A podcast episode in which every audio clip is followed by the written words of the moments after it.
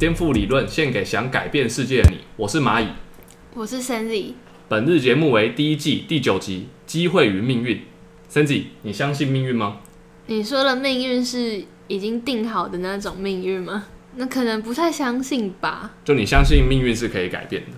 对，因为应该说我相信那未知就是未知。嗯，就是我觉得不会有什么是未来已经是预测好的。一般来讲，在讲命运这个单字，就是这个词的定义的时候，好像就是在指说这个人他不可改变的某些元素，或是他注定会走到什么样的道路。嗯，只是不知道那个命运为何。所以从古人好像就很喜欢探讨我们一个人的命运是什么。因为如果你提前知道自己的命运是什么，大约就是那样的话，你就可以比较好的去，就是知道，哎、我接下来要怎么做。所以，我们今天就来讨论一下什么是命运，然后跟什么是机会。好，在开始聊这个命运的时候啊，我们先来玩一个小测验。这个测验叫自我评价测验。那这个测验呢，有分男生版跟女生版啊。因为你是女生，我们先讲女生好。有一个问题是三个元素，第一个是美貌，就是指你的外表，嗯，然后再呢，第二个是受欢迎，就是你觉得你是不是在一个群体是受欢迎，跟朋友圈受欢迎。然后第三个是审美，第三个都是在指说你觉得你自己的就是审美标准好不好，这样子，总共三个。第一个是美貌，第二个受欢迎，第三个审美。你觉得你的这三项有哪一项？就比如说以台湾为准好，就是你觉得你是在这个群体的五十趴以上，你觉得你哪一项是一半以上跟一半以下？我觉得先从第一个美貌，这样讲好，好自负哦。嗯，我觉得以台湾审美来说，我应该有一半以上。有一半以上。好，嗯那第二个受欢迎，受欢迎是说在很认识的人的里面，我是不是受欢迎的，还是说在一个，比方说刚到一个新的环境？两个都一样，哦，应该一半吧，差不多一半。刚好在一半左右。对，但是你没有办法判断是上下，只能选一个的话，因为我觉得如果是不熟的话，通常别人会觉得我不太好接近，那可能是偏下。可是嗯，如果是熟了之后，好像熟了的话，就还玩的蛮开的，就是会算是可以变得很好的那种。但你这样的话就是有点误解受欢迎的意思，因为其实每个人都是认识以后都会都会处的蛮好。哦，所谓的受欢迎，就是指不管怎么样，你就是很容易会受到大家的欢迎，嗯，就大家都会觉得，哎、你这个人很有趣，或是哎、我很想要跟这个人交朋友，这样。哦，嗯那可能以下好了。哎、这样好好。那第三个审美，这个应该应该不太敢说以下吧？对啊，作为这个 读服装设计的人来说，对，我觉得是以上，但有可能只是我比较怪，所以嗯，就是因为我觉得审美自己在判断也是很主观啦。所以你觉得审美现在是以上？对，好，那我们在讲接下来的东西之前，我们先讲男生的，因为男生的也是三个元素。嗯男生第一个是开车的驾驶能力，然后第二个问题是工作的能力，嗯，就是工作跟事业的能力，然后第三个是性能力。哦，为什么男生跟女生问题差那么多？哎、好问题耶！对啊，我觉得他之所以差这么多的原因，可能是因为男生跟女生在意的东西不一样。就还是是被社会在意的事情不一样。嗯我觉得其实这两件事情是一模一样的事情，就是社会在意的跟跟男性在意，就是它就是会有一个交互作用，你知道吗？所以最后结局是一样，哦你懂我讲意思？比如说，就女生开车技术不好，不会自己觉得很羞耻，你知道吗？哦，应该不会吧？对对不对？会觉得就会很大方说我，哦，我就不太会开、啊、这样子，对，对吧、啊？啊女生工作能力不好，也不会说太会觉得说会被人家看不起或什么，这个倒不一定吧。这倒不一定是好。嗯，那第三个性能力，应该女生也不会这么在乎自己这个这一个点吧？哦，我我这这我就不知道了。那你觉得女生很在意那个我们刚刚说三个嘛？外观一定在意嘛？这个没什么好骗的嘛？美貌，对啊，对啊，那怎么可能会有女生就是完全不在意？那受欢迎的话，这个就比较隐性，就是对啊，我觉得这个蛮见仁见智的诶。就不是每个人都觉得自己受欢迎这么重要。对，因为很多人其实也是会觉得做自己，嗯就是做自己舒服的样子比较重要。那有没有受欢迎就其次。但我觉得女生受欢迎好像又很受到美貌的影响吗？你硬要这样讲的话，审美是不是跟美貌有关系？因为审美就会影响你的打扮，对吧？对，然后打扮也会影响受欢迎。所以说，是其实女生这三个好像都是有关系的。有连结的是，对啊，如果是男生的话，其实好像也都是一种能力值，对啊，都是工作能力值。对，所以我觉得比较不懂是男生都是能力，啊、女生都是偏一个外偏外貌的嗯东西，我就会觉得好像女生偏有偏点歧视女生的感觉，对，有这种感觉，对不对？嗯，我大概能理解你说的。那这个我们到后更后面的时候，可能会再来解开一些这个方面的问题。后呢？等下我还没问你啊，啊，还没问我，你开车的，应该是中间偏上一点点。嗯。我不觉得我自己有多好，嗯。对。然后工作能力我有自信是好的，嗯，就是一半以上的，对。然后性能力我真的不确定，我觉得可能也是普通普通哦，，就对一半差不多，对。但我不我我我不能我不不能说我是以下，哦，那就是以 这是上，男这是男性的坚持。哦，那就是以上了，呃，对，那就是三个都以上，我们刚好说这是自我评价测验嘛，所以呃测完以后呢，就是它可以去计算一个几率，就是他在测量一个你是否过度自满的可能性。你如果有一个觉得是以上的话，你可能有五十帕的机会，你有点就是评估错误。就你比如说，你觉得你开车是很好，但是事实上你有一半几率可能是不好的吧？就是这只是你自我评估，你觉得是好，但事实上搞不好放到整个群体由别人来评估你的时候，其实你是不好那一个。嗯，所以你有一半几率猜对，一半几率猜错。那如果有两项能力的话，就是五十趴的五十趴是二十五趴。那如果三个你都自我评价说哦我是以上的话，那你有十二点五趴的几率是对的而已。哦，就很小，对，就是你有七十七十七点五的趴的几率是，其实你不是那样子的人，嗯，只是你自以为哦，所以这只是测你的自满程度哦，有对，但是它不是绝对，因为因为有可能你真的是那个天选之人，你懂吗？嗯有可能你就是这么这么好的人呐、嗯对不对？你你有可能就是这三个全方位的碾压整个社会大众，你就是那那那其中的十十二点五趴以上的人，对不对？有可能，但是他这这只是一个几率问题，没有说绝对。你你讲了以后，他只是说你有很很高的几率，就是你三个如果你都觉得你是以上，那代表你有很高的几率，其实你有点过度自满。嗯，但其实他这个三个指标也就也只是三个指标啊，也不能说是就涵盖了全部，就有可能你、嗯你这三你这三个真的有，但你其他部分说不定没有。啊，那没测就不知道啊。那我们刚刚有提到这个很多一直在讲 percent 的东西嘛，然后还有说几率嘛，那这个就会跟机会有关系，哦，因为机会是不是跟几率好像一直有相关联的感觉？对，对。那我们今天这个专题是机会跟命运，所以我们这个自我评价测验就是要先引导大家有一个几率上的概念。哦，就会引导到机会。那在讲机会的时候啊，你你自己对于机会的理解是什么？机会，嗯，就是机会啊，就没有办法再用其他名词去解释它。啊我们刚好提到机会其实就是一种几率上的东西。如果只是提几率，会觉得说它就是一个数学，嗯但是机会的话，它是一个数学加上真实生活上遇到了一个某个事件，嗯嗯，那所以它会加一个会，就是指有机会遇到的事情。哦，会就是指遇到嗯的感觉嘛，所以机会就是指有几率遇到的事情，但是我不确定会不会，比如说彗星撞地球有没有机会？有啊，有，为什么有机会？因为有几率嘛，有嗯几率会遇到彗星撞地球，但是不一定会发生。就以长远来看，对，以长远来是看这个样，但是以现阶段这个这分这秒会发生的几率是非常低，嗯。类似这种感觉。所以机会的意思就是指有机遇遇到的事情。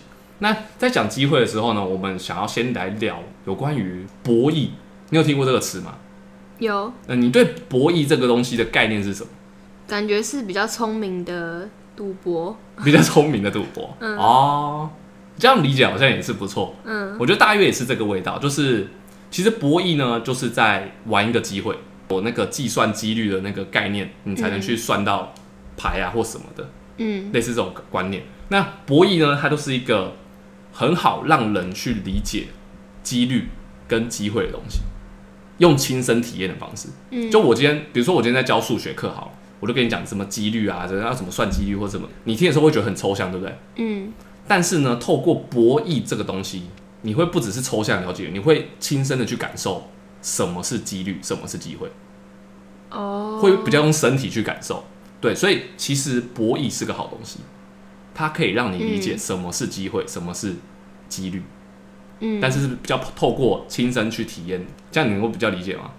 嗯可以，因为很多我们在传统的时候会很多人会跟你说啊，不要玩库克牌，对不对？然后不要去跟人家就是什么赌钱啊或什么的，哦，对，会嗯，就老人家老一辈会这样讲，对不对？嗯。但是事实上，透过这样子的博弈的游戏，你是有机会去理解那个几率跟机会它其中的含义的。嗯，对，所以我主要是在讨论这个博弈的，它其实它真正是有好处。所以博弈是比较算是可以算得出来的几率吗？就是你在嗯博弈的当下，就是你比较可以去算得出，你可以透过逻辑去算出大概的机会。为什么要提出这个点？就是呃，特别想要跟大家讨论说，博弈跟赌博之间到底差别在哪里？嗯有没有有没有听过？呃，有一些人会说，生人生也是一场赌博，嗯，有，有人会这样讲，对不对？但我完全就不认同这句话。你觉得是博弈是不是？对，我觉得是博弈。如果正确来讲的话，嗯，就人生就是一场博弈。还有我们在体育啊，体育运动项目里面，其实也是充满各种博弈。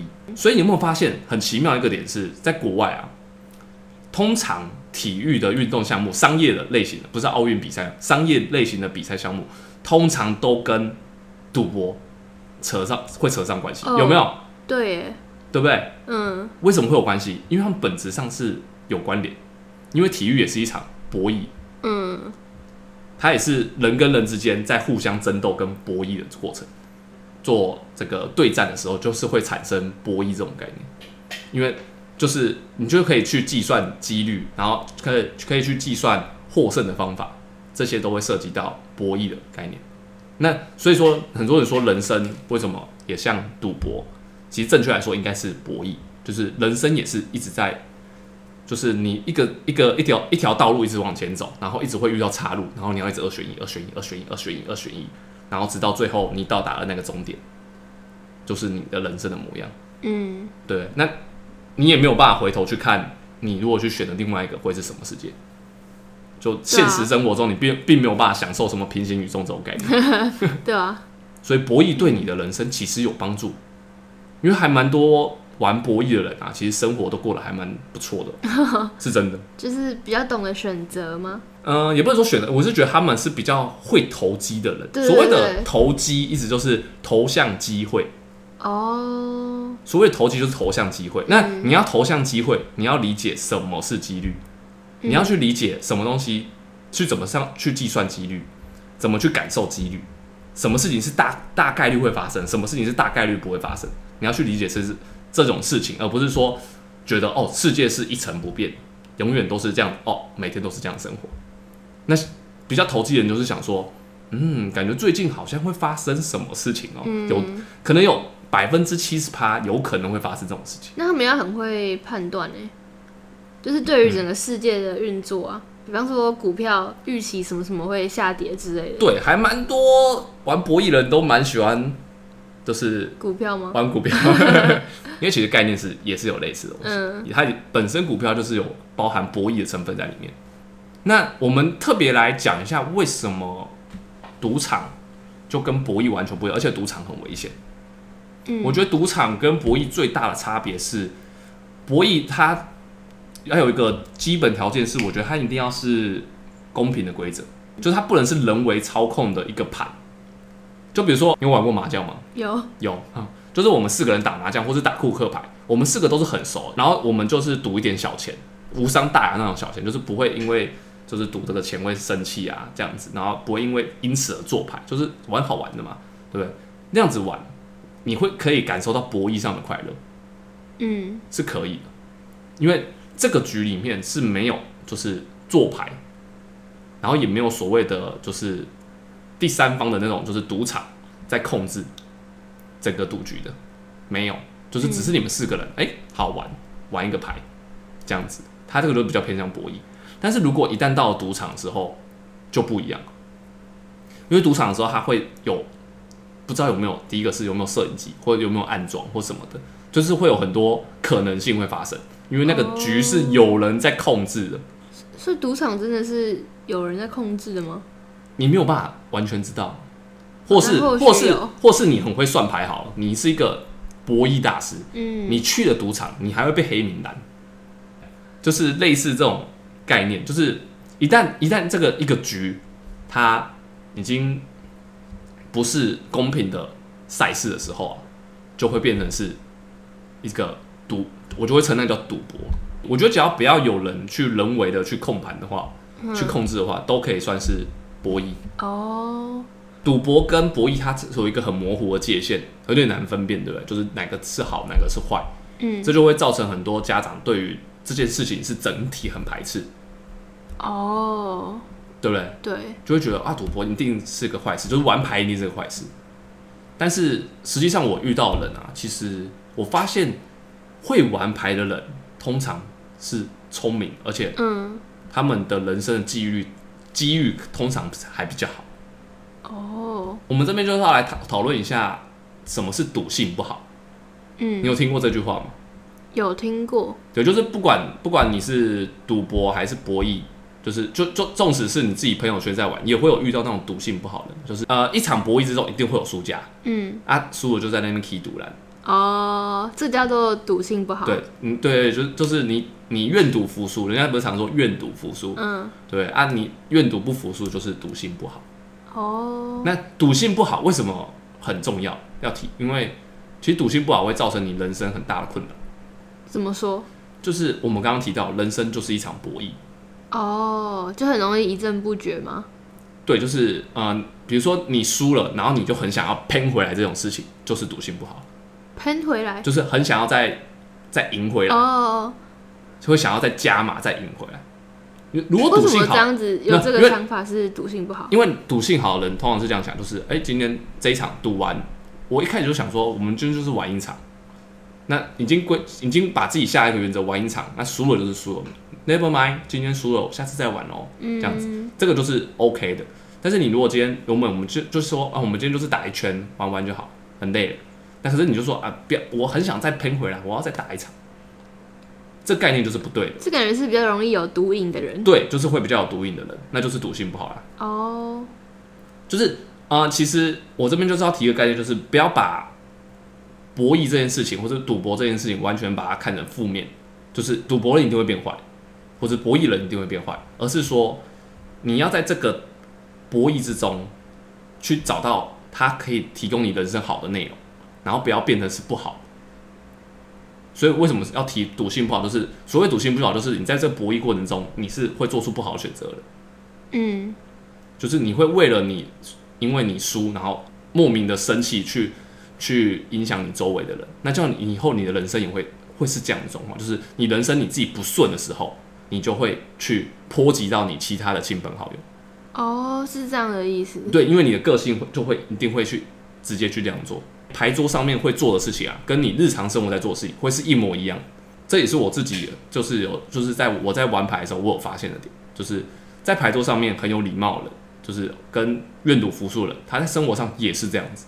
但会不会有的人只是，因为我有看过像是打麻将什么，然后大家打得很嗨、但是因为都是很熟的朋友啊，就可能很嗨的时候也是会然后骂就是脏话什么的，但是也都是在玩这样。那还好我的意思是说，就是他他他如果在牌桌上面的那个气度很差，或者是他他在牌桌上面的判断很差的时候，他很有可能会在他的人生之中也会是一样的状态。嗯嗯，因为他就是对于几率的计算没有这么有概念，然后或者是他的情绪上容易因为他做出错误的选择的时候特别的难过，或是特别的苦恼，或是特别的仇恨，嗯，会这会会是一样的事情。就是这个我提这点，只是要特别跟大家讲说，就是其实玩牌是一个真的蛮好认识朋友的方式，就是你可以透过他玩牌的时候这种情绪跟行为去认识他是个怎么样的。就是去真的认识他这个人。就是对，可以让你观察到他这个人的品性是怎么样。嗯，他如果牌品不好，哦，他一定人品也不太好。嗯他的人稍稍微挫败一下，他就会波及到其他人，他就会把他的负面能量传出去。嗯，不一定是会波及，会不会有的人是会变得很消极？就可以，比方说我今天输了，然后我就他如果只是输了，然后自己很闷闷不乐的话，嗯那就是你说的那种状态，就是他有可能生活中也是他遇到错，很容易自己闷闷不乐，然后闷在心里面。但是我说的是这种，就是输钱然后就就很北宋，然后恼羞，对恼羞这种，那他的日常生活也会这样，也会恼羞。嗯就每个人面对输跟面对失败的反应是不一样，而透过这个博弈的状态之下，你是可以学习到怎么样去处理你输的时候，嗯其实可以。那所以就是看人要怎么样去面对博弈这件事情。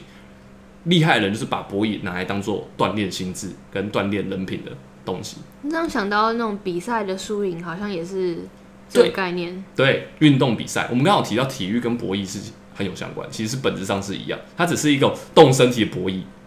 哦，对，对啊，所以说其实比赛也是会有一样概念，所以我们不是很常会说跟说比赛也要就是不要因为稍微输然后就就生气，然后还要去还要难过太久这样子，你应该要继续站起来，要再继续去尝试这样子。但如果完全不难过，我会想着会不会是，就我会觉得说，那我会不会太，是不是我太不在意了？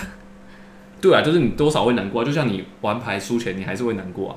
但你是要怎么样去消除那个难过，就是自己的课题。博弈其实是一个对于了解几率这种事情跟机会，其实很好的帮助。所以我认识还蛮多懂博弈的人，其实他们日常生活，他们更会抓住机会。更会赚钱吗？而不一定是赚钱，不一定是赚钱，就是他对于机会这个概念是更好。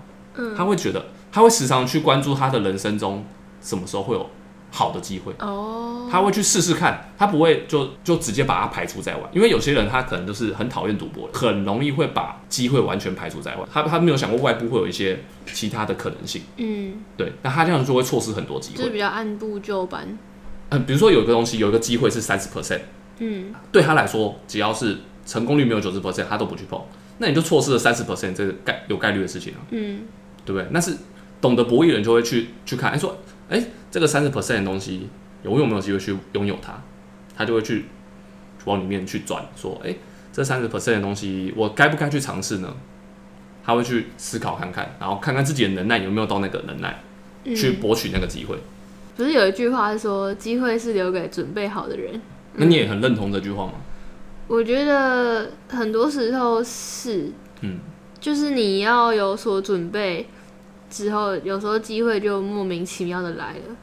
但你会知道说，如果我前面没有那些作为的话，这个东西不会来，嗯，对吧、所以我觉得机会好像讲到现在的话，会有一种感觉，就是它是一个无法预测，嗯，很多时候是，对你没有办法预测他什么时候来，然后所以你只好先提前预备好。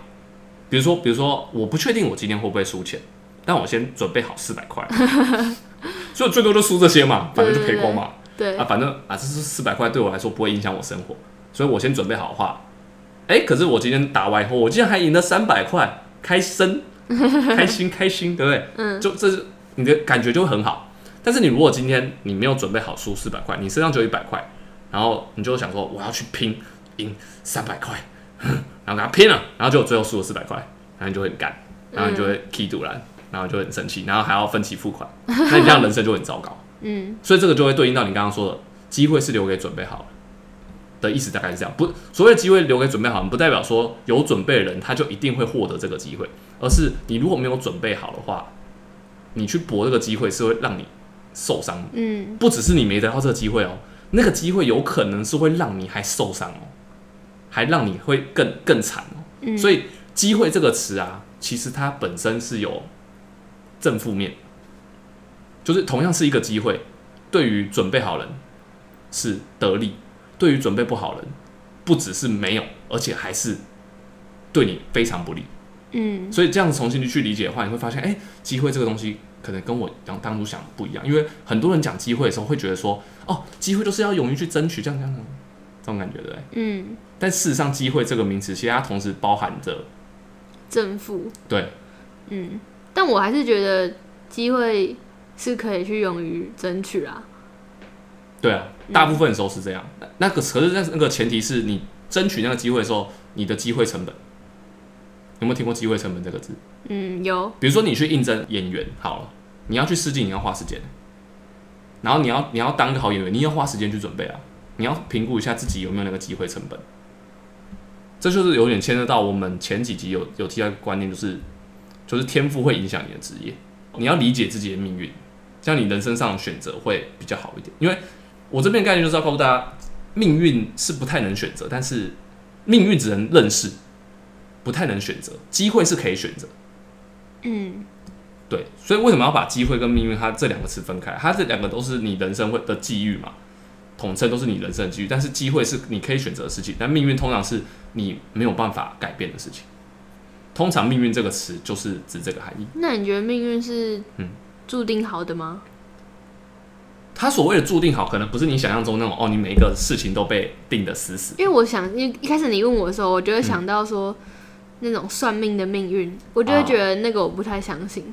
我就会在命运这里面去提到一些有关于算命啊、这个星座啊等等的这些方面的问题，我们一次来解答一下。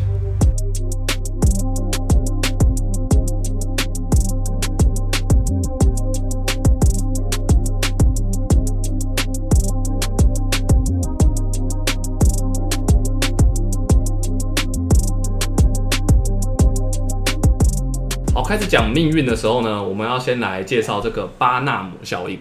那这巴纳姆效应呢，它都是在指说这种人的这种心理现象，人们会对他们认为是自己量身定做的一些人格描述，然后给予很高的准确的评价。就是只要人家讲你的人格，就会觉得哦，好像中了这样子，嗯类似这种感觉。而这些描述呢，往往通常是非常十分的普遍，对，非常广泛，然后而且很普遍，就是你放到任何人身上，好像都可以让他有点感觉这种嗯概念。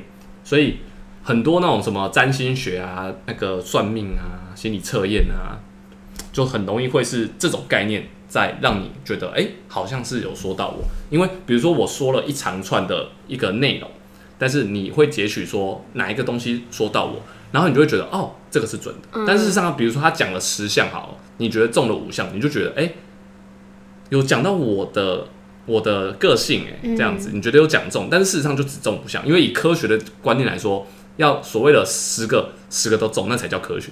哦，只要一个不中，那就不算不算科学。嗯所以说，像这种占卜啊，或者是算命，其实它本身就是没有办法称称作科学，因为它就不完全准确，而且它很多很很多时候可能是你一些这种心理现象，是人们会倾向于去去证明说我我的想法，就是嗯你会去收集你觉得对的资讯，然后再加强固化你觉得对。就是你相信你所相信的，对你所你相信你所相信的，就你一开始其实就已经有一个答案了。其实，对对而你只是你只是在收集资料来印证自己的答案，对，很多时候是这样。对，而不是收集资料来否定自己。所以你大部分时候，很多人搜寻资料是来搜寻自己，要只是要加强自己的观点，嗯。但是而不是说真的要去辩论事实。这是人很常会遇到的现象。那这种现象就会造成说，呃，比如说一个占星师或是或是算命师，他就会给你一些用语，他就会讲一个很笼统的东西，他会先引导你先进入一个状态，然后你会先选择一个一个东西，然后他再借由你讲的，然后再往下再去讲其他的选项，然后你会自己对号入座进到那个座位里面，哦，然后做着做着呢，你就觉得哎、好准哦，嗯。这就是这个概念。那我要说的这个概念呢，就是我要提说，其实这个是不管是算星座还是这个算命，其实他们厉害的点就是在这里，他们是透过观察人，尤其是算命师，因为我觉得星座现在已经比较是那种就是直接就讲，他好像也没有人跟人面对面，但是现在算命师通常是人跟人面对面，算命师通常比较厉害，就是他是真正在观察一个人。他会先观察他，比如说，哦，我们很常会听到那种什么算命师都是在路边什么听到说，哎、小兄弟，我看你这个印堂发黑，要不哦要来，算一下之类这种，就是直我接说印堂发黑，这开玩笑。但所谓的印堂发黑，意思就是指说，我看你气色不好，讲白就是这样嘛。我看你气色不好，那肯定你有心事啊，那还用讲？对啊，对嘛？那这个时候就是特别，你会特别想知道人生未来方向的时候。你如果你都就是过得很好，你哪会去在意这种事情？嗯对不对？那你就是他看看起来你就是在烦恼，所以他才借机说：“哎、你想不想要来算一下你接下来会发生什么事情？”嗯因为他知道你的内心是彷徨的，嗯，不知道人生方向的，你才会想要知道人生方向啊，嗯对吧？如果我今天一个人我已经很有人生方向，就不需要你了。对啊，所以他就是看出来你其实没有方向，所以才要帮你来算一下，嗯，算一下方向那。他们要很会挑人哎，会啊，所以我说算命师是厉害的，哦你要尊重他们的专业。嗯 那他挑到你嘛，先进来，他就会开始讲，他就会透过一些他的方式，不管其实不管他的方式是什么，要你要是要用塔罗牌好了，或者是用库克牌好了，或者是用算命盘好，其实概念是一样。重点是那个心理学，就是他会先说一个比较笼统的东西给你，然后先让你先让你分类一下，就说会问你一些话，说，哎、你是不是最近遇到什么事？嗯，那如果说不是呢，啊，他就问，那你有没有遇到什么事？就总要一个有遇到这样，对啊，通常他会厉害，就代表他有他有学过一些固定的系统。那通常只要问两句，至少会中一件事，就是几率问题，五十趴五十趴的机会，你懂我讲意思吗？哦就是一件事情就是五十趴五十趴的机会。比如说我问你最近有没有输钱，或是问你最近有没有赢钱，这就是一个五十趴五十趴的事情嘛，嗯，对不对？你就在赌场外面坐在那边当算命师，你就直接问他这个问题，是不是五十趴五十趴机会会中？嗯，对吧？所以他只要问两次，就至少会中一个。当然，我这只是一个举例，事实上他可能会问你生活更常见的事情，然后透过这个事情，厉害师傅就会，嗯，那你大概遇到了什么问题？那他就会透过这个你遇到的问题，再去提出一些问题，嗯，然后去慢慢的去了解你这个人的个性。嗯，那所以算命师跟不管是算其他东西啊，他就是透过这样的问交叉问答，去理解你的个性以后呢，然后知道你的命运。哦，因为个性会决定命运，所以他理解了你的个性以后啊，就是透过你的问答，他会理解你的生活习惯，做了应对。理解你的个性以后，他会提供他的意见。从从我刚刚的论调里面，我不是要说算命不好，其实我反而觉得算命是有点东西的，就是好的算命是应该是要有点东西，就是他是真的透过这样的交叉问答去理解你是什么样的人，嗯，然后去给你他的建议。就有点像什么生涯辅导之类的，对，其实是一样的东西。嗯，我们刚刚提到这个巴纳姆效应，它主要就是在提说人呢、其实是很容易对号入座的。讲白就是这样子。对啊，对，你会选择你所相信的答案。嗯，我们刚刚讲完这个星座跟算命的点啊，就是我总结一个结论，就是你的回答跟你的行为会被看出你的思维，就是他们在透过跟你问的时候，他不只是看你的回答内容，他也会看你的行为是不是扭扭捏捏，还是是很大方，还是你的整个人是有气场、有霸气，还是是你看起来就很萎靡不振，嗯，他就可以通过这样就可以知道你的状态。所以他们是很会观察人，对，是很会观察人的。他的说法呢，会改变你的行为，间接造成命运。哦，所以你就相信他，呃，这就应该应该是说，他先说中了你一些事情，你就你你认为，哎、他讲中，所以你就相信了他的全部，那这个就会直接造成命运。举例来说，算星座好，他就会说，哎、你的星座今天呢可能会有桃花运，哦，然后你相信了之后，所以你就你相信了，所以所以你今天就特别的打扮的花枝招展，你知道吗？嗯，对，然后还特别去夜店，然后你想说，嗯，今天应该会有桃花运，所以我一定要去中中运气。但是事实上，其实正是因为你先听到了前面那个说桃花运嗯，这件事情，先不管它准不准，你只只是听到这件事情，然后你就觉得，哎、这件事情，然后你才去做这个行为，然后结果你真的得到桃花运，我会觉得，哎、说的很准。可是是你自己去对号入座，你懂意思吗？对啊，我懂，事实上，你只要你你你正真的要去印证这件事情，该怎么做？应该是哦，他说我今天会很有桃花运，桃花运，我就把自己关在家里面，哦一，步都不踏出去。我看你怎么样让我有桃花运。嗯，你应该是是要试图的反驳但他们才对。那种就会比较偏向说，那你就就是你你不能因为这件事情而改变你特别的作为，就是嗯而就是你对啊，可是，在这样讲的话，他他去夜店也是会改变他平时的作为之类的，对啊，是有可能。因为嗯。你不可能听到别人的说的东西就不完全都不改变你的作为啊。其实，但如果当你我听到只是听听而已，嗯。就哦有桃花运哦，那、就就听听而已。嗯，啊，我也没有特别去干嘛，但是就算真的真的你都没有特别干嘛好，就是他说的桃花运啊，你今天刚好哎、好像真的有点桃花运，可是那个很有可能也只是你对号入座，因为搞不好都是一个极低的几率发生，就是他说了，然后你今天刚好呃，遇到这样的事情而已，对啊，但是你会自己把它把人都很喜欢把那种小机遇的巧遇，或者是、嗯，或者是一些小事件，把它当做命中注定，对对对对对，他会把这种只是几率的问题，只是机会的问题，把它看成命运。所以他他这个巴纳姆效应主要就是在讲这个，就是你的回答会被看出思维，跟他的说法改变了你的行为，你改变行为就有可能会改变命运。嗯那这时候就可以评断出来一个好的这个算命师，或者是这个星星座的老师都好，或是塔罗牌都。星师，对对，占星师，不管你是怎么样的人都好，其实我觉得是可以分得出好坏。就是我我其实不排斥他们使用这样的东西，但是我觉得如果他是好的话，他就是要透过你的行为去理解你这个人的个性，然后给你一些相对应真的有帮助、对你人生有帮助的一些的建议的话，我觉得你去算命跟你去算这种牌，我是觉得很 OK 的。嗯，你说比较有建设性的建议吗？就是他透过了解你的个性，会知道你的个性的弱点，或者是你个性容易犯的错误的话，然后可以给你一些意见。建议，嗯嗯，甚至那个意见不是那么科学也无所谓。嗯我举例来说，我有一个朋友，他他去算命，然后就被算说他不能吃牛肉，嗯，因为他说吃牛肉会杀父杀母。杀父杀母，对，他说他吃牛肉会杀父杀母。那这件事情很明显，你一听就知道不科学。对啊，但是虽然不科学，但是有语言上的制约。就是我这个朋友他，他可能就是小时候就是真的是比较皮、比较坏，嗯然后但是算完命以后，算命师真正用意是要他不要变成杀父杀母之人。吃牛肉这件事情根本就没不重要，哦，重点在杀父杀母，嗯重点不在吃牛肉，嗯，我以为重点是吃牛肉、欸，对不对？这就是这就是言语言语巧妙的地方。嗯真正给你下一个心理制约是不要杀父杀母。嗯，对，吃牛肉只是透过你人生的一个实践的方式，然后让你去相信我做这件事情，我就不会这样，对。但是事实上你就不会了，因为你你你有在做，你就不会。嗯，你一直有把这件事情放在心上，啊你在透过你不吃牛肉的过程，你就已经把这件事，把杀父杀母这件事情，不该杀父杀母这件事情放在心上，嗯，所以你就绝对不会去做这件事情。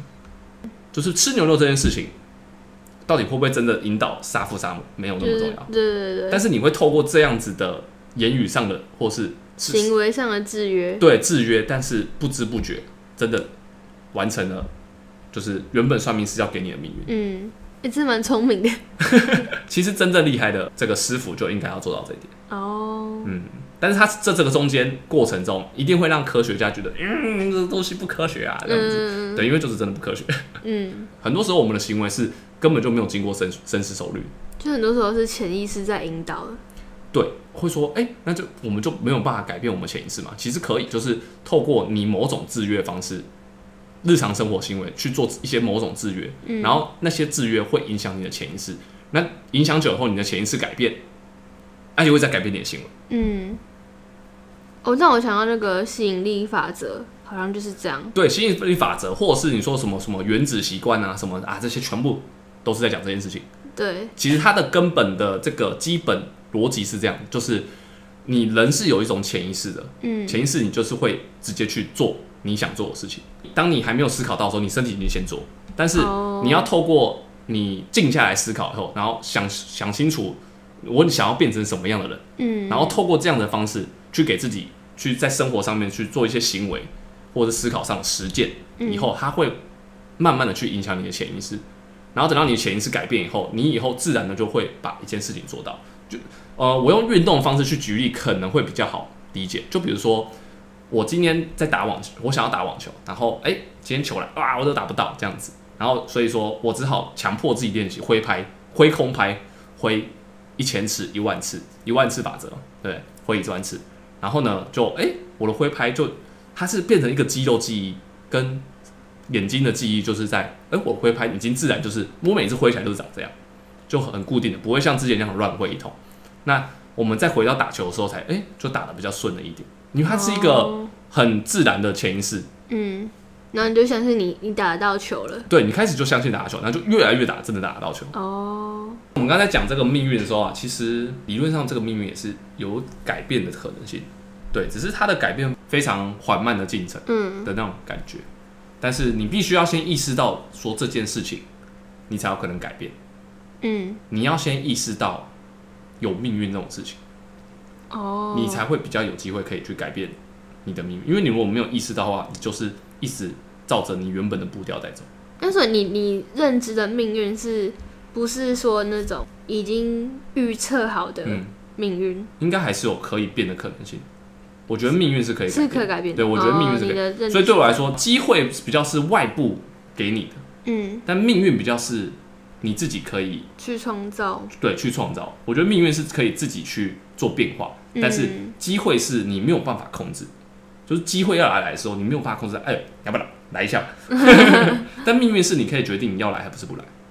嗯，只是说命运的那个时间很长，其实机会应该是也是时间很长，只是说你没感受，没没感受到，因为机会来的时候你会觉得，哎，就是突然一个瞬间，瞬但，事实上搞不好已经酝酿很久哎、。对，酝酿很久。但是命运的话，就是因为你你每天都在跟自己相处，所以你会觉得时间很长。但是事实上，它是就是一直在发生对，一个嗯一直就像我刚刚说的那个潜意识，你的行为跟你的潜意识，它是不断的交替在发生的。对，对，所以我觉得命运是可以改变。嗯，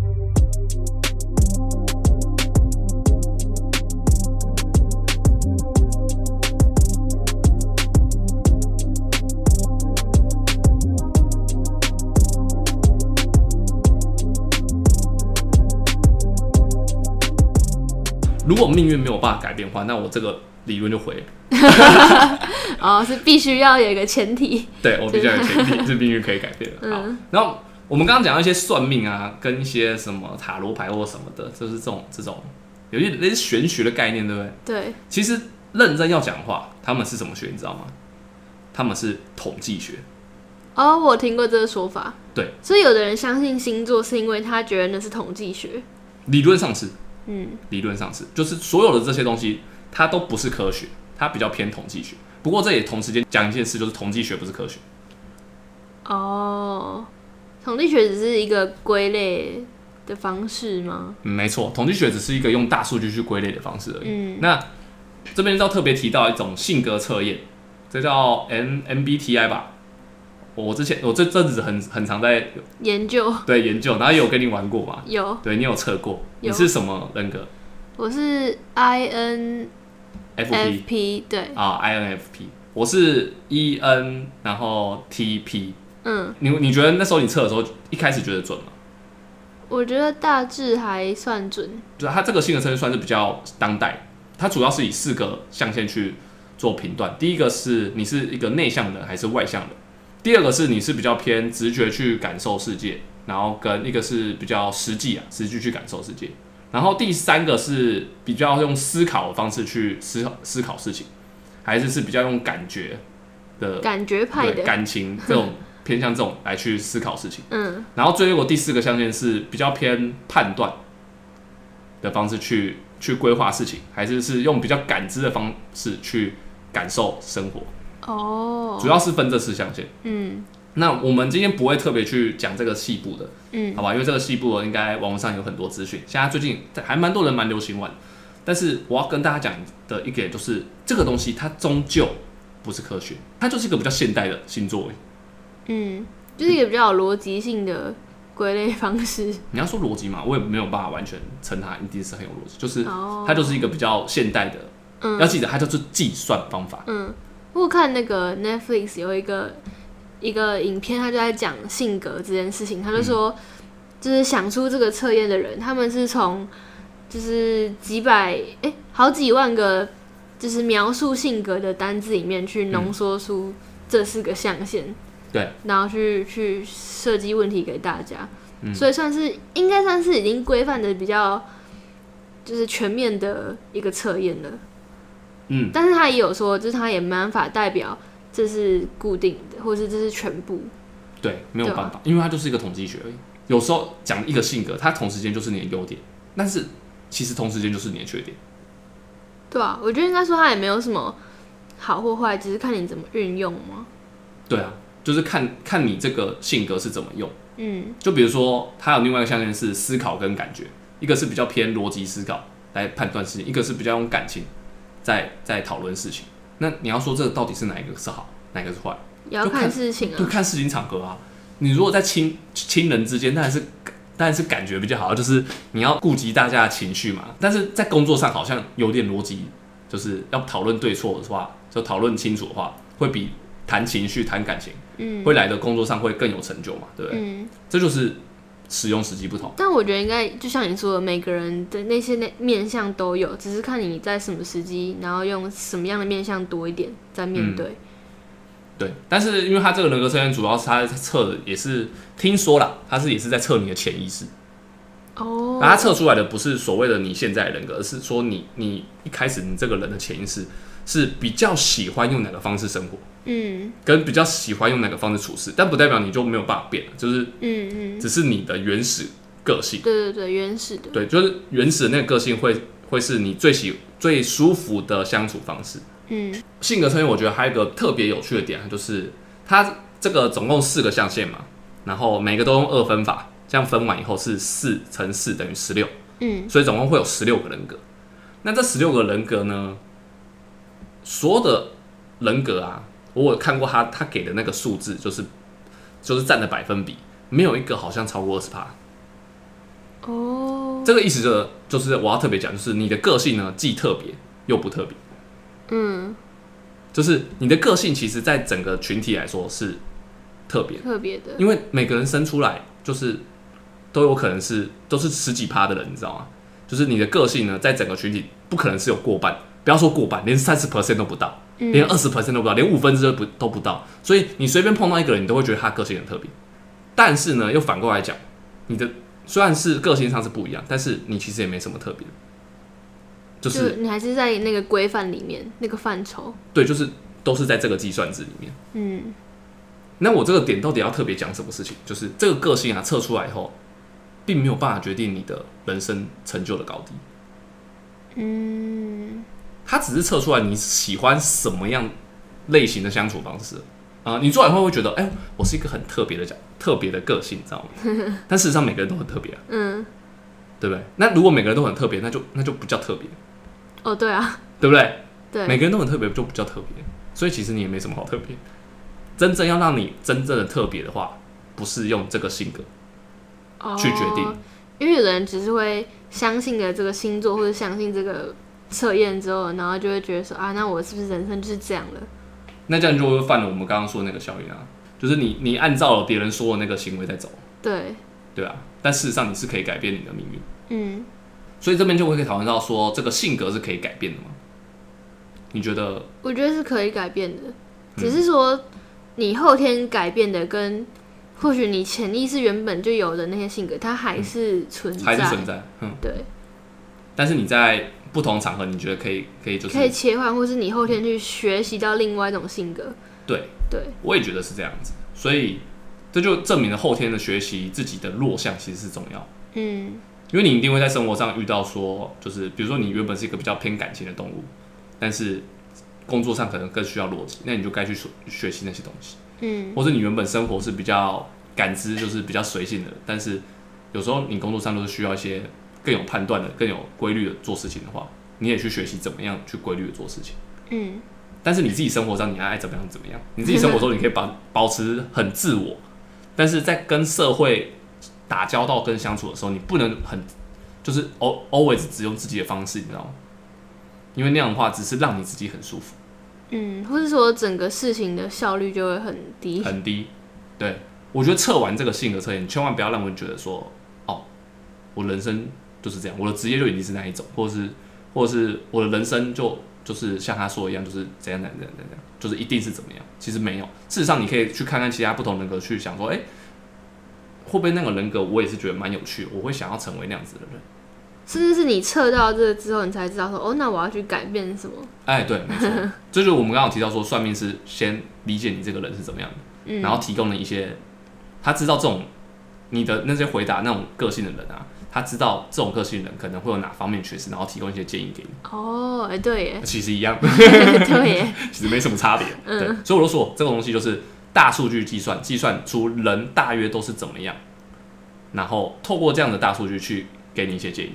嗯，其实感觉跟现在 AI 人工智慧是没什么差别，哦，用大数据算出你的喜好，然后丢给你喜欢的东西。不过我觉得有一个差别是大数据现在有一个大问题，就是他们透过大数据方式去理解人的喜好以后啊，但是他没有办法给优良的建议，他给的是更多你喜欢跟你原本就觉得很舒适的东西，所以你会一直待在你的舒适圈里面离不开，嗯嗯嗯，你会越来越偏颇，你会越来越往你的那个刁钻的那个个性对，十几趴那个个性往那边写，甚至有些个性是不到十趴的，其实蛮多个，像我自己那个才二点几趴而已吧，就是我你会一直往那边走，一直往那边走，会越来越剑走偏锋，你知道吗？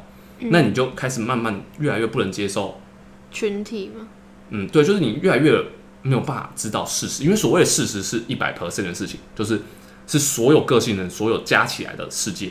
嗯，那你一直如果按照那个现往自己的世界走，对，你会要是按照现在的演算法走，就是我会觉得就会人会越来越钻进自己的狗洞里面。嗯，就就是同温层嘛，对，那就是坐井观天。对，但因为像那些数据什么，他可能要卖你东西什么，那他当然就是依照你原本喜好去推荐你原本会喜欢的东西，是啊，对啊、以卖东西来说的话，没有错，做得好。但是以人生老师来说，这件事情是错。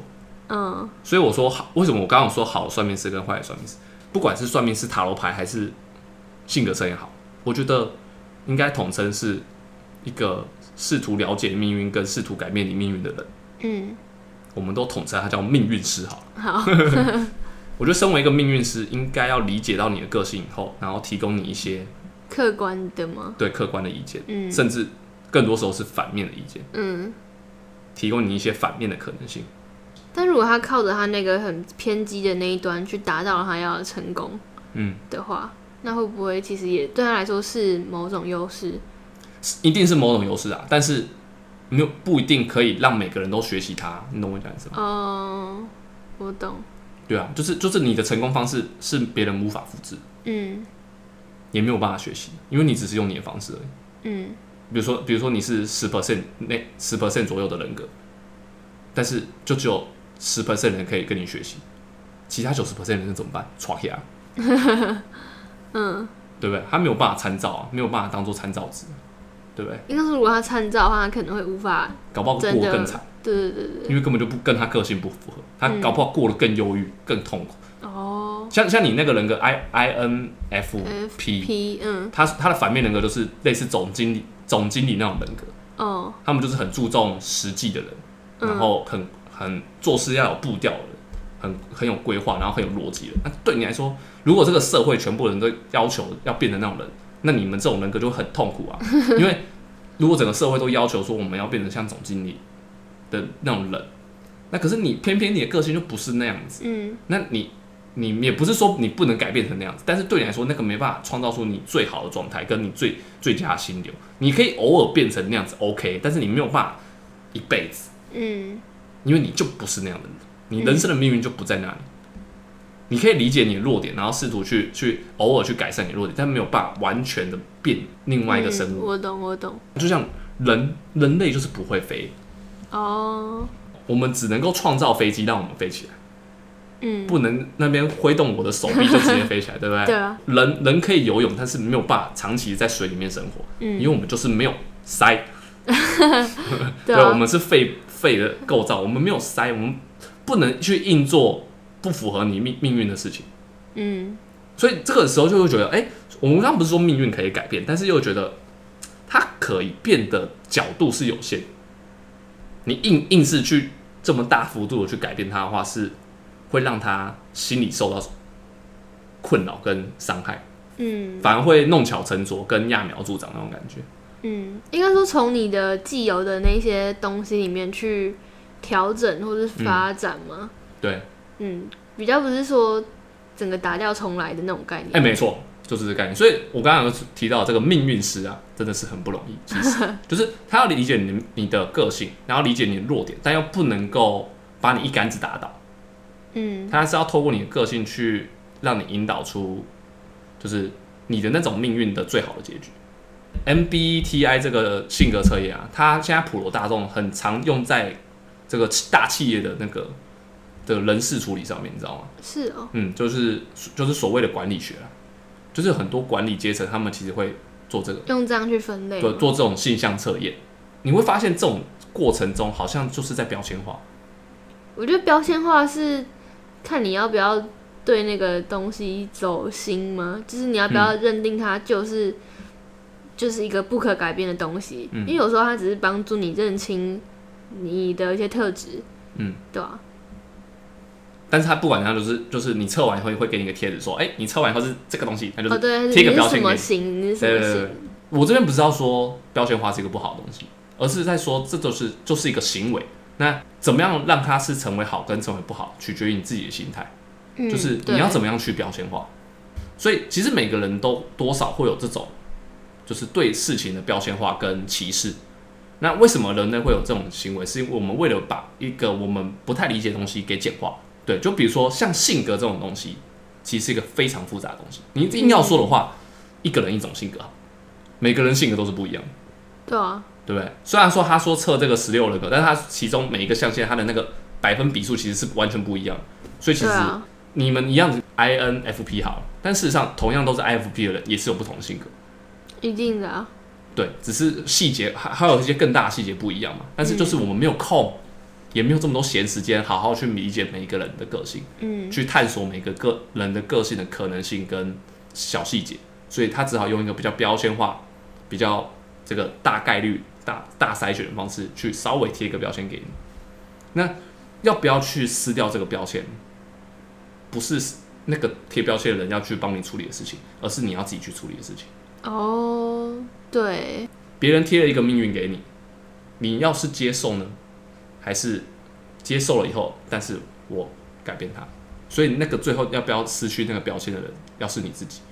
所以千万不要有觉得那种就是哦，你被人家误会或是被人家标签的时候，然后你那边很很生气、很愤慨，然后说你为什么贴标签给我？你们这一个族群最好是要把这个标签撕掉，不要标签化我哦。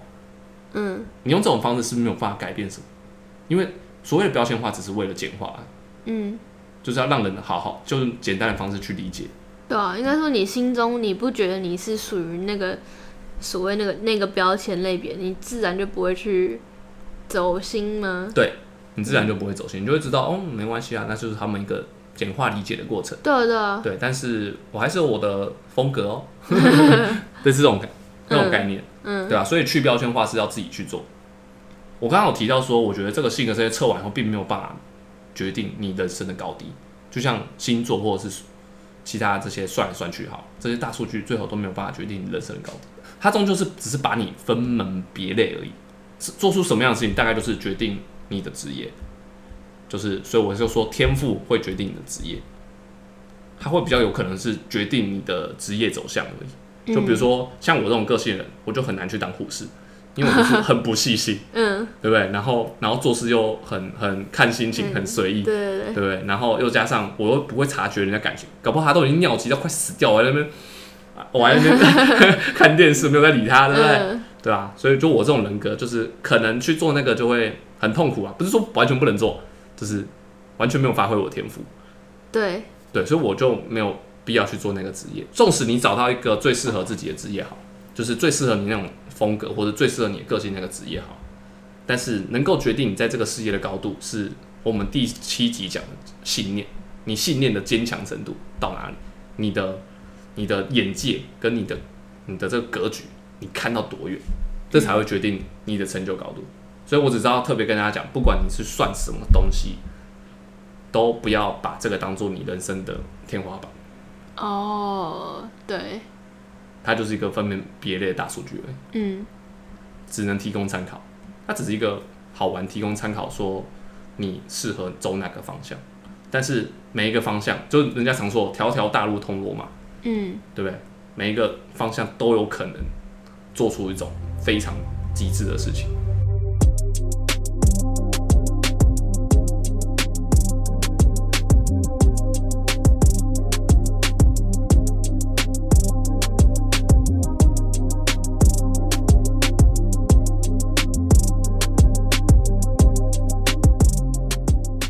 跟大家分享一下我自己觉得如何打破命运的方式。嗯，但这个打破也没有大家想的这么夸张，就是不是什么逆天、什么大逆转什么的。哦，没有，就像我们刚刚说，命运其实它是一个有一个大概方向，你没有办法随意的去做很大幅度的改变，但是它可以透过一些细微的东西慢慢的让它往一个方向倒。但你还是可以在你的那个范畴里面去找到一个成功的方式吧。嗯，对，大概就是这个概念。先把这个命运部分先把它拆成三项。第一项呢，就是你会被环境决定命运的人，嗯，这种人就会成为 nobody。哦，这个 nobody 也就是你没有没有办法成为什么人，就是一个普通的 normal 的。但我也没有说这有对错。我为什么要一再的讲说这个没有对错？因为有时候真的没有改变环境的能力，嗯，没有办法。我们第好像第五集的时候是不是有提到，就是有些人真的是贫穷到他没有办法改变那个命运呢？他必须一定要有外部的物质上的资源，他才有可能改变。纵使他这个人一开始个性很好都没有用，因为他已经在那个贫穷陷阱里面，他逃不出来。嗯，我这边只是在做一个现象，也就是环被环境决定命运的人是没有办法成为什么人的。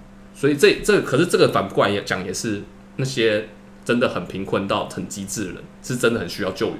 嗯，这也是反过来讲，你不要跟那种人说说啊，你只要努力什么的，真哦，对啊，对吧？那不是讲干话。啊，就是环境决定命运啊，它的方式就是比较是心理跟物质那种交互影响。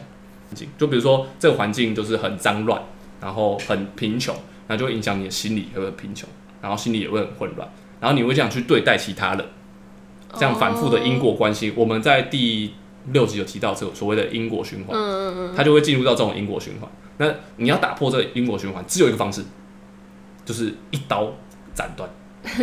怎么一刀斩断？就是虽然这个环境很恶劣，但我不能再用这样的思维去做反如果说。离开那个环境呢？他就是因为离不开环境啊，所以才才会被影响哦。这、所以最好的选择当然是直直接离开那个环境。比如说他的父母就是这样在对待，就用那种比较贫穷跟比较混乱思维在带他。那他最好的方式就是直接就不要理他们，直接去干自己的事情。嗯这是最好的方式。但如果离不开环境的时候怎么办？就是虽然，可是这个是相对难，就是你要，就是他们他们这样子去去对待你，但是你不能这样子反回去对待他们。嗯，但这个相对难，对，对，而且还要有机会的问题。那我们讲第二个这个打破命运的方式，就是个性决定命运。然后这边提到是密，就就是我对嗯密就是比较偏我。那他这个方式呢，就是要改变你的心态与行为。这就是我们刚刚提到那个我们测完那个什么，不管是怎么样的测验，你不能因为哦测完以后哦 this is me，所以我哦永远都要这样做。那你这样的话就是进进入到这个固化的统计学里面给你的命运，然后你按照他的方式走，对啊，那你就被固化啦。所以应该是你知道了它这个标签以后，但是哦，我知道了，我可以参考，但是呢，我可以因应你这个大数据，我来做一些变化。嗯，所以不管你今天要测星座什么好，还是什么，你其实你知道以后，应该是要去测试一下，我能不能在这个基础上面去做一些变化，嗯，这样你才是拥有自主控制权对啊，的对啊，而不是人家说什么你就会就就一定会发生什么。所以你要透过你去理解到命运以后，然后呢做一些尝试跟改变，你才有可能真正的去改变你自己这个命这个命运。嗯，好，最后第三个呢是使命决定命运，we 我们，对我们。那使命决定命运的意思呢，就是指说你要发现某种使命感，你会对于命运这种东西的改变的力道会更大，因为你所要改变的群已经是整个我们这个群体，嗯而不是只是单一的我要改变我个人的命运。嗯，你你的你所谓的你的使命是要改变很多人命运，就是对于我现在、现阶段，我会蛮难想象，我会去做出比较像是偏为了很一些人之。类的这种改变。但是我觉得就是不用着急，就是这是有顺序的，所以为什么是一二三？其实它是顺序的哦，就是嗯你第一个遇到的问题一定是是不是这个环境已经限制你的命运了？那如果是的话，你要赶快离开，或者去改变你的环境，这是第一点。然后呢，第二个的时候才是决定说，哎，你要不要除了环境外，还要改变一些你的心态，改变你的一些行为。嗯那最后一个才是，我已经不只是要改变我自己了，我要改变我周围的人，嗯，而周围的人还会再改变吗。改变你？会啊，哦？怎么说？因为人跟人之间是有关联跟哦，关系的，所以透过改变他人的过程中，嗯。其实他也会改变你。对，就是我，比如说我我在分享一个观念给你的时候，不代表只有你发生了质变，嗯。其实我有发生某种质变。嗯，就老师教导学生的时候，不代表只有学生吸收的东西，其实老师得到也了在吸收。怎，么样让更多人吸收能力，嗯这是一个双向的过程。当我整个已经在改变整个群体的时候呢，他给你回馈的时候，那个力量会比只是你自己改变自己的心态跟行为的时候，那个力量会更大。嗯，所以你的改变力量越来越强，就有点像滚雪球一样，会越变越越有规模。嗯对，那这个过程是怎么样去达成的？我给大家一个比较简约的方式，也也许以后有机会可以，我可以再讲这个细的。简约方式就是要透过修行。修行，对，我们前面好像有提到修行嘛，嗯。对，那这个修行的步骤就是学习、训练、相信、改变，就是你要不断的去 repeat 这个过程。嗯。你要去学习新的东西，然后把这新东西试图地去训练，就是那个记忆的过程。然后训练以后呢，你要去相信，哎、你的训练是有成果，是有作用，然后去不断的去坚持，然后再来是呢，是把这个你所学习到的东西，试着去改变其他人。只要你不断的去去执行这个循环的话，你就一定会遇到你需要学习新的东西。就是永远不会有遇到哦所谓的不需要再学习。如果是遇到这种事件，一定是你自己给自己的限制，是你自己决定你要停下脚步的，只会有你决定停下脚步，不会是不能够前进的，永远都会有可以前进的地方，只是你要不要往前走。那这是我提供大家这个理解打破命运这种三种方式。然后我们最后再来聊一下，就是 这个成功学到底存在吗？因为成功学好像之前有聊到，啊、就是第一集的时候，嗯因为我们这个也第九集也快完结，你知道吗？所以我终于要来解释第一集最后的提问，因为我们其他集数好像都是以就是有标语的方式，而且都是肯定句去去结束嘛，对不对？对，但是只有第一集的时候是问号，嗯，原因就是因为这一集才要来讨论这件哦事，情，铺梗这么久，对就是因为要聊成功学这件事，一定要去理解什么是机会跟什么是命运。哦，所以才要拉到这集才来讲。我们这边提到的成功学，我自己觉得成功呢，它是有很多的这个相对性跟变动性。嗯，就像我们刚刚提到的一些，不管是性格测验啊或什么的，它都有一些每个人都有不同的对应的变化，你知道吗？你不能说我我我的成功方式就他人就一定可以使用。嗯，但成功也是一个比较性的现象吗？对啊，因为每个人所定义的成功也不一样。那就算假设每个人定义的成功是一样好，可是会因应每个人自己的个性或是自己的行为模式不同，所以他做某件事情可能成功，不代表别人做他那件事情可以成功啊。你很难完全的去觉得说，哦，他只要按照什么步骤做，走对啊，因为他。他那个人成功跟他那时候的环境也蛮有关系的吧？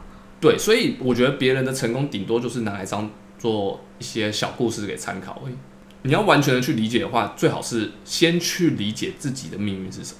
嗯就是你如果真的想要去去探索什么是成功，你应该是不应该是去看人家的命运，而是先去了解自己的命运。嗯这个方式会比较好。所以为什么今天放在这一集，就是因为要告诉大家说，与其去一直去探看人家的命运，然后跟人家怎么做，其实你真的该做的是先去了解自己的命运，先先认清自己。对，先认清自己。但是这个说来简单，其实做起来难啊。对，然后再来是，我一直在传达一个观念是，试着发现能够让人变得更好的那种选择跟思维，就是所谓思维就是一种选择，而、努力的话比较像是一种行为，所以我觉得思想在行为之前，哦，因为选择也有点像是信念的概念，嗯，就就是是你你相信什么，所以你选择了那个方向吧。对，嗯。然后再来是，我觉得成功呢，它就是破坏制度的这个本身，所以它本身呢，只能够用分享的方式去去传达，它是没有公式，它不像数学一样有公式，你知道吗？对，所以我刚刚有说一些别人成功的案例，你可以当做一个有趣的故事去去那看，他的精神或许是你可以学习的。对，可以学习，但是不代表你可以按照就是一二三四这样子。对像因为我觉得网络上有很多那种影片，就是或者是文章都会写成功人的一定是这样一二三四五六七，嗯标准就是一个乐色。我刚刚有提到每个人个性不一样，他成功的方式就是不一样，对啊，对啊、那你用这种公式方法就去，就是没有办法对啊，对啊，好好的去去去解释和跟好好的去真的帮助一个人。嗯所以我跟你讲，对我来说，与其你看那些网络上的一些成功学，或什么一二三四五六七八那种什么几件事那种东西啊，嗯，我跟你讲，真的不如去算命。对啊，上面还可以看一下自己对，因为因为他在给你公式的时候，他并不知道你的性格。嗯但是有些好的算命的话，或者好的一些什么怎么一些这个命运师，他至少是先理解你性格，再给你意见。嗯你要去理解到自己的命运以后，你才能够去选择那条道路去去行走。就是你一开始出发的时候，你就要先想看自己适合的道路是哪一种。这个最后这个成功学，我要提到一个观念是，这个是整个呃这个颠覆理论啊比较核心的一个基础的贴标签方式。对对，我们刚刚今天有提到很多贴标签的方式嘛？哦对，但是我总觉得这些标签方式并没有办法判断一个人的高跟低。嗯那但是呢，我想要试图用一种贴标签的方式来决定人的高低，就是呃有大概百分之八十 percent 的人呢，大约我都称他们叫跟随者。嗯那百分之大概十九 percent 的人，接近二十 percent 的人是趋势者，然后最后不到百分之一趴的人叫成为改变者。嗯我稍微解释一下每个项目。第一个是跟随者，他就是比较大多数人，大多数人就是跟随着就是前面的人在，就是给给了他的那些信念跟给的那些方向在执行事情，就是上面人会跟他们说，哎、你应该怎么做，或是哎、你是怎么样的人，或是哎、你是什么样的个性，或是什么样的职业，哎、你就照这个方式做。跟随者就是跟随着上面人，他们讲什么，他们就做什么。嗯，但或许也是可以在步骤里面获得一定的成功吗？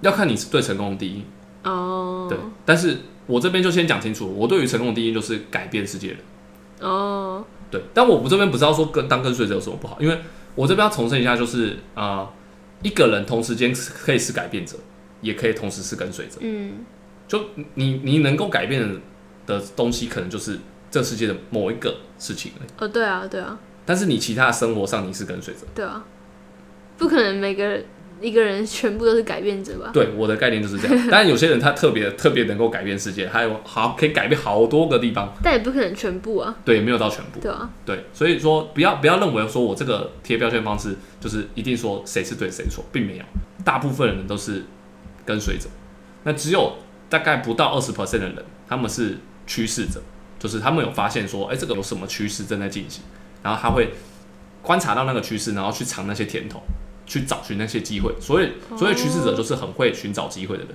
投机吗？你可以说是投机，也可以说是很会很会观察机会。嗯总之就是他们会把握机会，跟他们有观察到机会。那最后一个改变者就是他们不止掌握了机会，他们还试图改变整个群体，嗯这就是最后的改变者。那所以说每一个结构都会有这样子的结构类型。就比如说你说的医生，医生里面也是有所谓的跟随者的医生、跟趋势者的医生、哦跟改变者的医生。嗯每一个领域或者每一个职业，它都有可能是这样子的环境。嗯这样子的模组在进行。那对我来说，成为改变者是我所谓的成功，嗯这是我定义的成功。嗯当然，你如果定义的成功是赚大钱的话，那这这个你就当做参考就好，嗯 因为我们的定义根本就不一样，嗯对不对？因为如果是赚大钱的话，这个定义就就不同。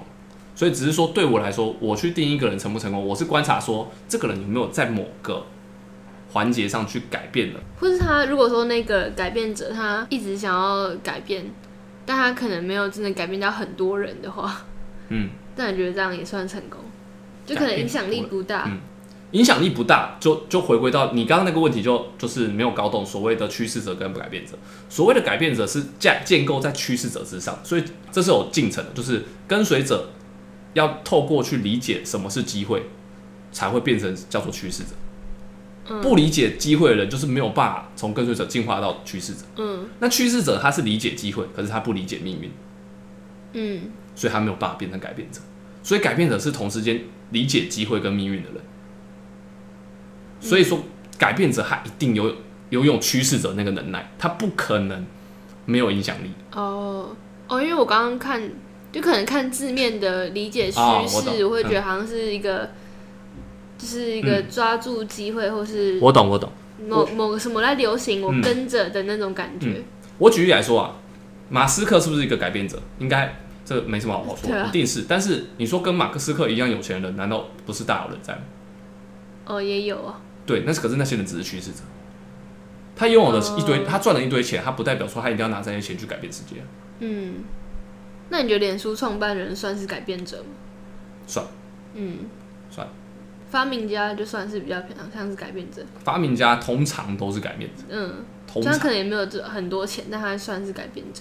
对啊，因为他已经改变了某种格局，但是也要看他发明。但是如果发明是一些就是没有什么特殊用途，只是就是要拼一个专利的话，哦，就是对对于整个大众的用途来说不大的话，那当然就还好。嗯嗯对啊，这边所谓的改变者，他就是已经有影响群体的力量。嗯那透过改变的这件事情，会让跟随者原本应该说旧的跟随者，在进化到新的跟随者的时候，他们享受的资源跟享受到的的心理的资源，会跟变得是跟当初旧的趋势者是等同的资源。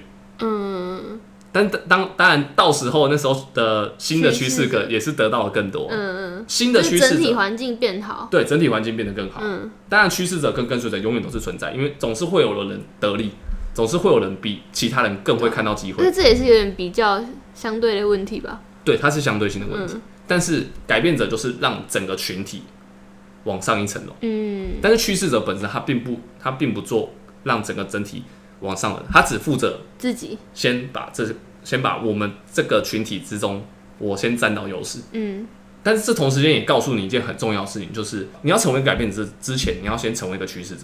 嗯就像马斯克，如果他真的想要改变世界什么东西，他要先变有钱。哦，对，你不能整天在那边，你就你就很穷，然后也没有什么作为，然后也没有发明出什么鬼东西，然后整天在那边抱怨抱怨东抱怨，就是说这个世界应该要变怎样怎样怎样，我听你在放屁，嗯对不对？没什么好改变，你先改变自己吧，嗯就是这个道理。所以你你至少要先成为一个趋势者，你才有机会去决定你要不要成为一个改变者。这是我这个这个标签的的比较想要传达的观念。我我这边的有一个先先决条件啊，就是我认为的成功是改变者。我应该会在第十集的时候来讲解释吗？解释为什么我觉得改变者是所谓的成功。给大家最后一个标语就可以结束。语时间对，标语时间。这个这次的标语呢，就是思维改变行为，行动颠覆世界。哦，现在你能够明白这个标语的意思了吧？可以可以，对因为一开始看的时候会觉得，嗯，就是一个嗯中二的两句话。对，那现在你听得到我所有的这个内容以后，你会比较明白我这个两句话是在传达什么意义。对，而且你这两句话是那几集分别在慢慢铺陈讲过来，比方说先嗯讲到信念，对，然后再讲到行动，对。之类，然后再慢慢讲到现在这个，对，这这两句话也是同时间就要就是想要去传达说，成为一个改变者的观念啊，嗯，就是然后你要成为一个改变者，你就要先从你的思维去改变你的行为，嗯，然后你的行为呢会慢慢的变成某种行动，那那个行动才会去颠覆到整个世界，嗯。那就会跟我们刚刚提到很多那种事情都是相关联的，不管是修行还是性格测验，你去试图改变你的命运等等的，都是这这两句话。嗯。所以为什么它是我的这个颠覆理论最大的标语，就是因为希望大家都能够成为某个领域上的改变者，就期许大家都能够成功。好，今天这集就到这边了，大家拜拜。拜拜。